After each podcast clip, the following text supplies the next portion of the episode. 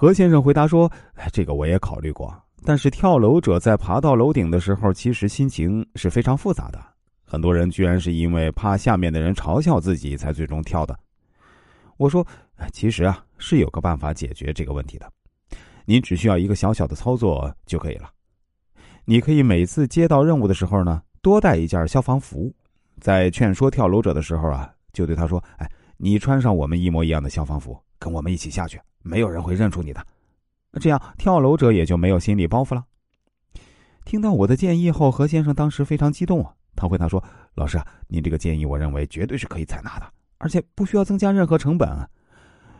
虽然现在还没有运用到实践中来，但我可以肯定，这方法绝对可行。”后来啊，何先生就是运用这个小办法，让自己在随后的十几年中呢，都没有让一个悲剧在自己眼前发生。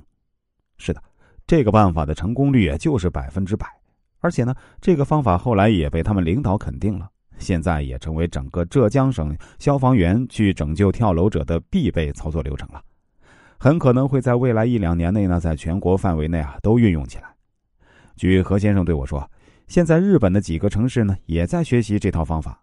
何先生多次对我说：“老师啊，真的非常感谢您的这套方法，让我们挽救了无数的生命。”说实话。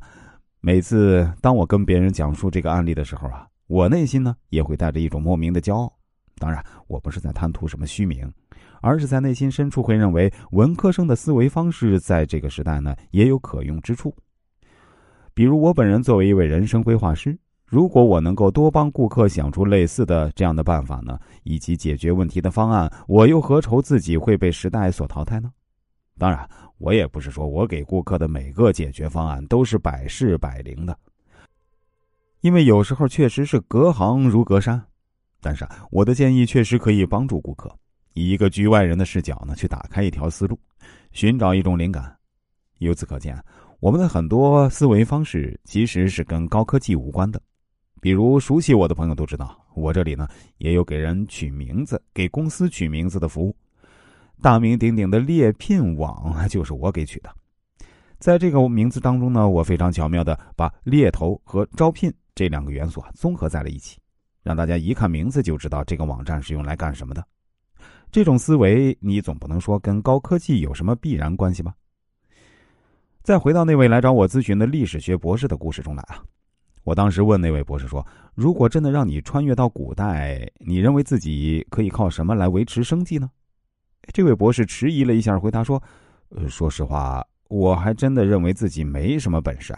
我个子不高，力气也不大，还是个高度近视眼。如果穿越的时候把眼镜弄丢了，那估计我就什么都看不清楚了。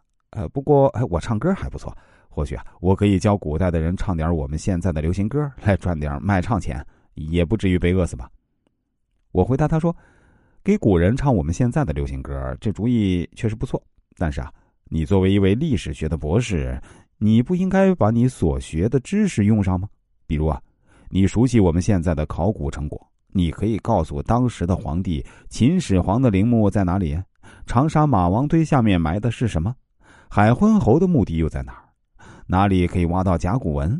更不要说，你还可以告诉当朝皇帝，他手下哪些官员是贪官，哪些是忠臣，告诉皇帝如何趋吉避凶啊。博士回答说：“ 老师说的对，一个人的思维非常重要。那真是听君一席话，胜读十年书啊！